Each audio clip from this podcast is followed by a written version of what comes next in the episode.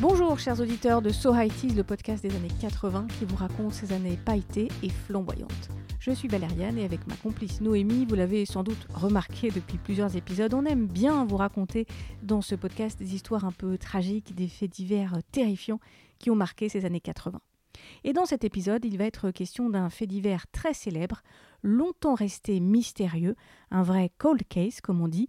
La solution de l'énigme n'a été connue que 30 ans après les faits. Mais commençons par le début. Nous sommes le 11 août 1987. La grande transhumance a commencé. La France est en vacances et en particulier sur les routes. Ce jour-là, deux agents de l'autoroute A10 font une découverte terrifiante. On est au milieu de l'après-midi et derrière une glissière de l'autoroute, à quelques kilomètres de la ville de Blois, ils découvrent un corps roulé dans une couverture. C'est une petite fille. Elle doit avoir 3, 4 ou 5 ans. Elle a les yeux marrons, des boucles brunes, un type maghrébin. Elle est en pyjama, un short, un t-shirt, et puis un peignoir à carreaux bleu et blanc. Mais elle n'a pas de papier d'identité, rien qui permet de lui donner un nom. Pendant 30 ans, cette petite fille va devenir l'inconnu de l'autoroute A10. Dès la découverte du corps de cette petite fille, les gendarmes se lancent dans une très grande enquête, non seulement pour trouver l'identité de l'enfant, mais aussi comprendre ce qui lui est arrivé. Car les examens vont révéler qu'elle a subi des sévices très importants. On n'est pas loin de la torture. Elle porte sur le corps des morsures, probablement dues à une mâchoire de femme. On relève des traces de coups, des fractures et même des traces de fer à repasser. Comme la découverte a lieu en août, sur la route des vacances, dans le sens nord-sud, sur un axe très passant qui mène au Maroc, les enquêteurs se demandent d'abord si l'enfant ne fait pas partie d'une famille étrangère qui emprunte l'autoroute pour se rendre au Maroc. Mais il y a des analyses de particules qui sont faites sur les vêtements et qui montrent euh, plutôt le contraire, cet enfant serait plutôt du coin. Il faut la chercher dans le secteur. Les gendarmes vont mobiliser toutes leurs forces. Près de 30 000 portraits robots de l'enfant sont diffusés on diffuse sa photo, mais on atténue sur l'image les sévices euh, sur le visage pour ne pas choquer le public. On fait des recherches auprès des écoles, des nounous, des médecins, de la CAF, pour savoir si une enfant n'a pas été signalée manquante. Malgré ce déploiement de force, la petite fille reste anonyme et les circonstances de sa mort restent très mystérieuses. L'enfant est inhumé dans le cimetière de Suèvre, dans le Loir-et-Cher, non loin de l'endroit où elle a été découverte, c'est une petite tombe avec une plaque qui dit à la mémoire de la petite inconnue de la 10.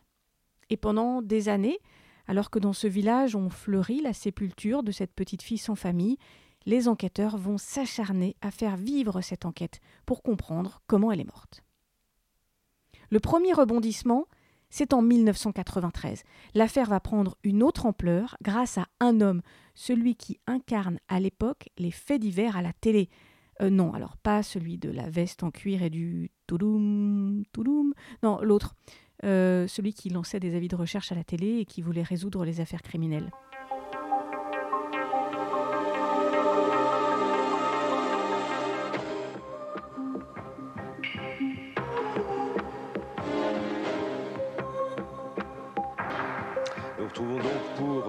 Deuxième partie de témoin numéro 1. Je vous rappelle le numéro de téléphone d'SVP, euh, le 49 99 88 88, précédé du 16 et du 1 si vous êtes en province. Et avec euh, donc Patrick Menet, régulièrement, nous ferons bien sûr tout à l'heure des points sur euh, les appels qui nous parviennent au standard. Mais tout de suite, un nouvel appel.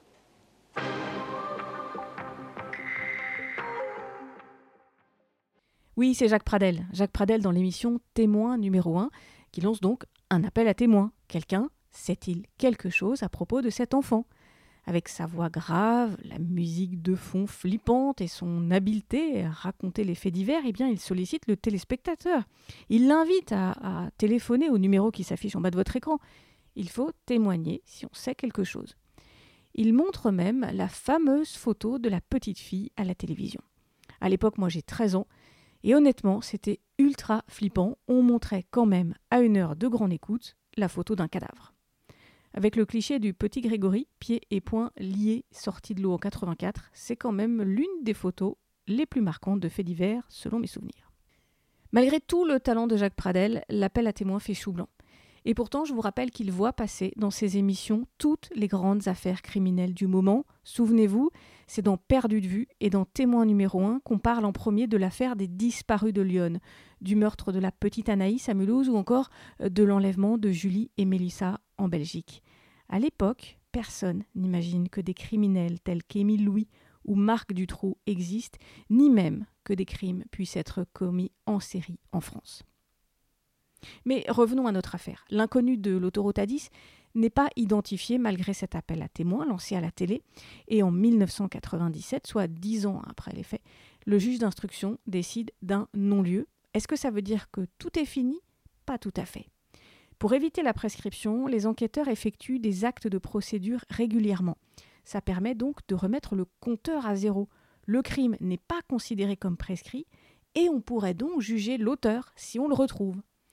Par exemple, en 2012, pour relancer cette affaire de l'inconnu de la 10, la justice procède à nouveau à un appel à témoins. Un peu plus tôt, en 1997, c'est un autre acte de procédure qui est effectué, un acte vraiment important, des prélèvements ADN sur les vêtements de l'enfant et la couverture qui l'enveloppait. Et ça, c'est très important parce que tout va être versé dans un très gros fichier, le FNAEG, le fichier national des empreintes génétiques. C'est un fichier qui est créé au moment de l'affaire Guy Georges à Paris.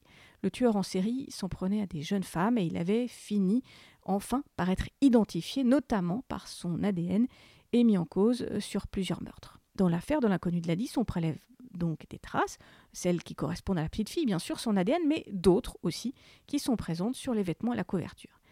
Et on verse ça au fichier. Ensuite, eh bien ensuite, il faut attendre que ça matche avec le profil d'une autre personne. Il y a dans les affaires criminelles une part de chance. L'ADN, c'est la grande évolution dans la résolution des affaires criminelles dans les années 80. Aujourd'hui, ça paraît complètement naturel à tel point que l'ADN est devenu la reine des preuves, pour le pire comme le meilleur. Avant ça, on n'avait bien que les aveux du suspect ou presque. Et la scène de crime pouvait être souillé tant on ne pensait pas à relever toutes les traces potentielles laissées par un meurtrier. Songez donc à l'affaire Grégory par exemple, où les gendarmes ont ruiné les lettres anonymes du corbeau en versant de la poudre à empreinte pour tenter de relever les traces de doigts. Et pourtant, au moment presque où on sortait ce petit garçon de la Vologne dans les Vosges, en Grande-Bretagne, un scientifique faisait, par hasard, une découverte, l'identification par empreinte génétique. Le 10 septembre 1984, Alex Geoffrey s'était intéressé à une famille dont il avait étudié les gènes et il avait remarqué les caractéristiques et vu comment identifier les gens de façon individuelle. La découverte de ce scientifique intéresse rapidement la police, qui voit là un moyen de confondre euh, ou d'innocenter les criminels. De fait, la technique de l'identification génétique est rapidement exploitée dès le milieu des années 80 dans une affaire de double viol et meurtre euh, sur des jeunes filles en Grande-Bretagne. Alors évidemment, on est au début de la technique. Hein. Il faut une certaine quantité d'ADN, il faut une bonne quantité d'ADN, il faut de la bonne matière bien conservée, pas dégradée, bref. Mais la technologie va s'affiner au fil du temps.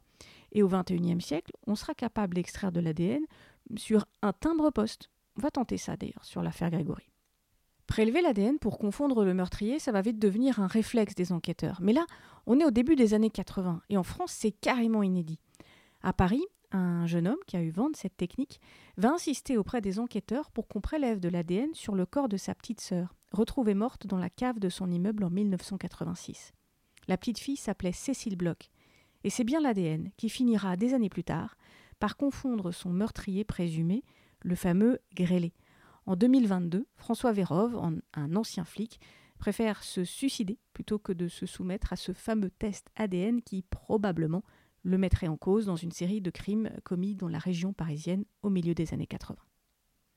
Et l'inconnu de la 10 alors? Parce que c'est bien beau de trouver de l'ADN en 97, mais qu'est-ce que ça donne? Eh bien, ça donne rien. En 1997, les prélèvements sont versés au FNAEG, mais il ne se passe rien. Rien jusqu'en 2016. Cette année-là, un trentenaire est arrêté pour une bagarre. Le jeune homme, restaurateur dans la région parisienne, a pris à partie un de ses clients. Il y a l'intervention des forces de l'ordre, la condamnation de cet homme, lequel doit, bah, c'est la loi, verser son empreinte génétique au FNAEG. Et, et ça match, comme on dit, ça match avec la petite fille de l'autoroute A10. Les enquêteurs s'aperçoivent que ce jeune homme est sans doute un frère de cet enfant. Impossible évidemment qu'il soit le meurtrier de l'enfant, à l'époque il avait trois ans. Mais soudain, la petite fille a une famille et elle a même un prénom, Inas. Les enquêteurs remontent le fil et ils finissent par mettre les parents en garde à vue et peu à peu la terrible histoire d'Inas et sa famille se dévoile. On apprend que les parents ont eu sept enfants, dont Inas, qui est la troisième. Elle est née à Casablanca, au Maroc, en 1983, et elle est arrivée en France un peu après. L'enfant a été déclarée à la CAF, elle a même été inscrite à l'école en France, mais jamais scolarisée. La famille habitait Puteaux, et puis en 1987, elle disparaît. Alors officiellement, elle est repartie vivre au Maroc chez sa grand-mère, c'est ce que racontent les parents. En réalité, le père va donner une autre histoire. Une fois en garde à vue, le père va raconter aux enquêteurs que Inas est morte en 1987. La petite fille est le souffre-douleur de sa maman, et ce 11 août 1987, elle serait tombée dans l'escalier, il l'aurait retrouvée morte. La famille prend alors la route, le soir même, pour le Maroc, en mettant les enfants dans la voiture, dont le petit corps d'Inas. En chemin, les parents s'arrêtent sur le bord de l'autoroute et déposent le cadavre roulé dans la couverture. Aujourd'hui, les deux parents, qui sont séparés, sont renvoyés devant la cour d'assises. Il y a un débat sur la qualification des faits. S'agit-il d'un meurtre ou de violence volontaire ayant entraîné la mort? La qualification, évidemment, influe sur la peine encourue par les deux parents. La question n'est pas encore tranchée, le procès est prévu dans les prochains mois. L'affaire de l'inconnu de Lanis était un ancien cold case en France. Avec l'affaire du grêlé, c'était l'une des histoires les plus mystérieuses des années 80. Il reste encore celle du meurtre du petit Grégory, mais là, il n'est pas sûr que l'ADN suffise à nous donner les clés de l'affaire. Sans doute plus que l'ADN, il faudra que des gens parlent et racontent ce qui s'est passé. Les années 80 ont connu leur lot de faits divers, comme toutes les décennies, et certaines de ces affaires sont aujourd'hui ces cold cases qui seront peut-être à leur tour résolus grâce à la technique de l'ADN. En Isère, par exemple, une série de disparitions et de morts violentes euh, touchant des enfants reste encore inexpliquée. Mais tout ça est une autre histoire et peut-être qu'on vous la racontera un de ces jours.